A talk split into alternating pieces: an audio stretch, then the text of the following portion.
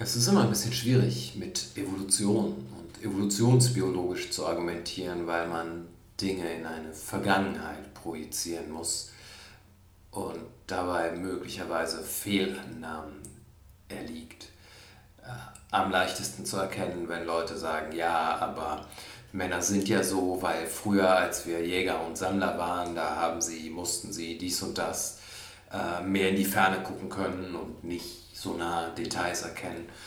Äh, daher hat sich entwickelt, ähm, beruht auf der Fehlannahme, dass es damals schon diese Geschlechter- und Rollenverteilung gab.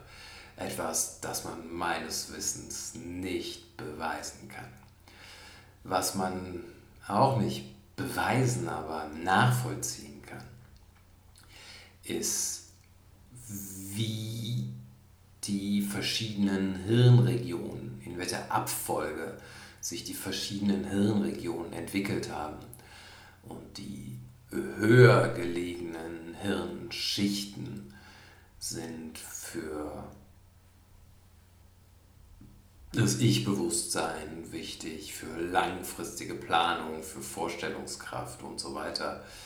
Und die zeitlich älteren Hirnschichten sind zum Beispiel verantwortlich für Stress.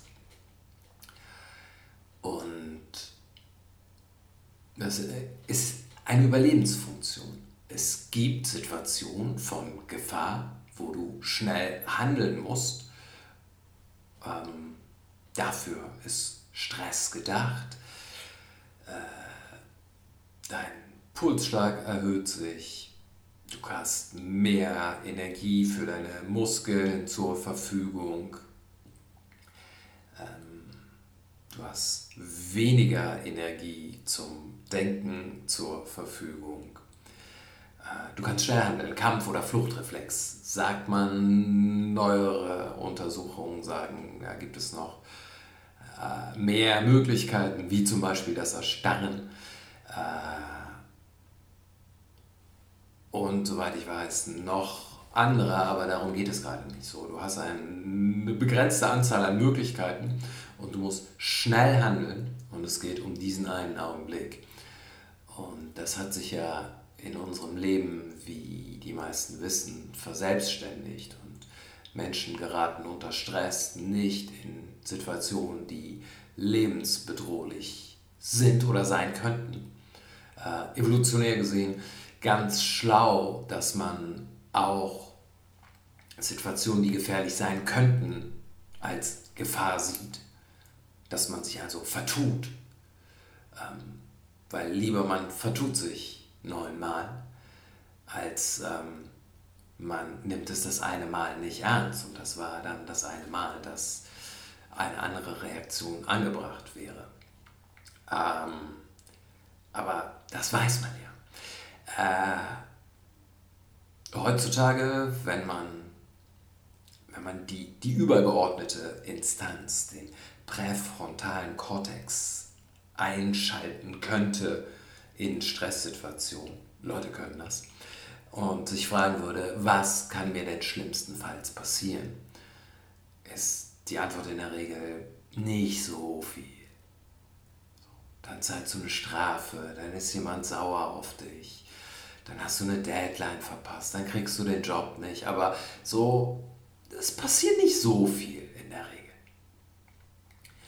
Ähm, mein Leben, mein Stresslevel ist anders geworden, als ich verstanden habe, wenn ich mit den Kindern unterwegs bin und in Stress gerate, geht es in, fast immer darum, so, ich möchte pünktlich sein und die Kinder halten mich davon ab als ich dann irgendwann mir gesagt habe, ja okay, aber dann bin ich halt einige Male nicht pünktlich. Dafür habe ich die schönere Zeit mit den Kindern. Äh, ist alles einfach besser geworden. Aber das Stress führt zu einer sehr kurzfristigen Lösung in diesem Moment. Und was wir gerade sehen, sind sehr viele kurzfristige Lösungen. Ähm, Da werden Entscheidungen getroffen und bevor die nächste Entscheidung getroffen werden soll, wird das irgendwas wird vorgezogen und dann werden nochmal Entscheidungen getroffen. Aber nichts davon hat eine langfristige, sieht nach einer langfristigen Strategie aus. Äh, es sind Entscheidungen, die aus einem Stress heraus gefällt werden. Stress, man könnte sagen, ist angebracht, weil hier ist ja eine reale Bedrohung. Aber es wird zu so einer Art Dauerzustand und Stress als Dauerzustand tut einfach nicht gut, das weiß man. Äh, und führt auch nicht zu nachhaltigen Lösungen. Aber ich habe den Eindruck, das ist das, was wir gerade tun, anstatt uns zu sagen, okay, so, es ist okay, die neunmal, die man vielleicht auch überreagiert hat. Es ist okay, ähm, zu reagieren. Es ist okay, überzureagieren. Aber vielleicht muss man sich auch mal damit beschäftigen, was ist denn das langfristige Ziel, was wir verfolgen. Ich kann das nicht so richtig genau erkennen. Ähm, und was ist unser, was soll unser Umgang damit sein, unser grundsätzlicher Umgang? Diese ganze Pandemiesituation ist ja ein, eine Gelegenheit, sich Fragen zu stellen, was möglicherweise ganz fundamental schiefläuft. Und es sah so aus, als würden diese Fragen gestellt werden letztes Frühjahr, ähm, aber nicht, äh, nicht häufig genug und nicht von genug Menschen, wenn mein Empfinden der Sache. Ähm, wir haben es hier mit einem Naturereignis zu tun. Das ist vielleicht vergleichbar mit einer Flut, einer Hitzewelle, einem Tsunami, einem Erdbeben. Das heißt, wir werden das nicht unter Kontrolle kriegen. Ich, ich sitze auch fassungslos davor, wenn ich diese Zero-Covid- und No-Covid-Aktionen sehe, ähm, wo man sich an Australien oder an Neuseeland orientiert. Ich denke so, ja, das, das sind Inseln. Da, da funktionieren Sachen grundsätzlich anders. So, wir können uns ja auch nicht äh, an Nepal orientieren und sagen, aber die haben einen Himalaya, warum können wir das nicht auch? Äh, es, und wenn wir uns die Anzahl der Infektionskrankheiten anschauen, die wir schon ausgerottet haben, sind das nicht so viele. Unsere Bilanz sieht schlecht aus und es hat sehr, sehr lange gedauert, die Pocken zum Beispiel auszurotten. Ähm, wir müssen irgendwie damit leben, dass es ein Naturereignis ist. Und es ist ein Naturereignis, das Tote fordert. Ja. Aber wie ist unser Umgang mit dem Tod? Und wie ist unser Umgang mit Naturereignissen? So, wir sind verwundbar. Alle. Unser Leben ist grundsätzlich endlich. Und es kann enden, bevor wir bereit dafür sind und es wollen.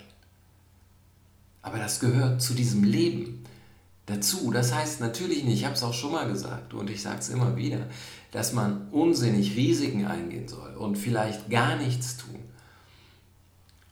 Aber der Kosten-Nutzen-Aufwand geht für mich immer noch nicht auf. Der langfristige Schaden, weil man kurzfristigen Nutzen möchte. Es hat so lange gedauert, äh, nur Plastikstrohhalme zu verbieten. Und jetzt ging es so fix zu sagen, okay, aber ihr braucht alle Einwegmasken. Ähm, das hat ja auch einen langfristigen Schaden. Wenn nicht für den Einzelnen direkt, dann aber für die Umwelt. Die müssen ja irgendwie auch entsorgt werden. Ähm, kurzfristiger Nutzen, langfristiger Schaden. Äh, diese Sachen kann man nicht gut gegeneinander abwägen, wenn man aus einem Stress, aus einer Gefahr heraus agiert.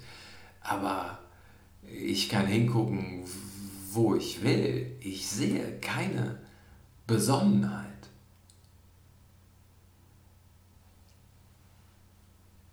Aber was tun? Ich fühle mich, ich fühle mich dieser Tage auch schlecht, weil ich hilflos hier sitze und denke, okay, und jetzt machen wir das und jetzt machen wir dies. Und ähm, ich würde gerne irgendetwas tun, um ins Gemeinwohl zu investieren, aber mir fehlt die richtige Idee, wie man Dinge zusammenbringt und sagt, okay, das hier ist Gemeinschaft, das hier ist Solidarität. So, hierauf können wir aufbauen. Hier haben wir Leute, die Natur als ein Stück von sich selbst verstehen und nicht als etwas Bedrohliches, was von außen in deine Welt hineinbricht.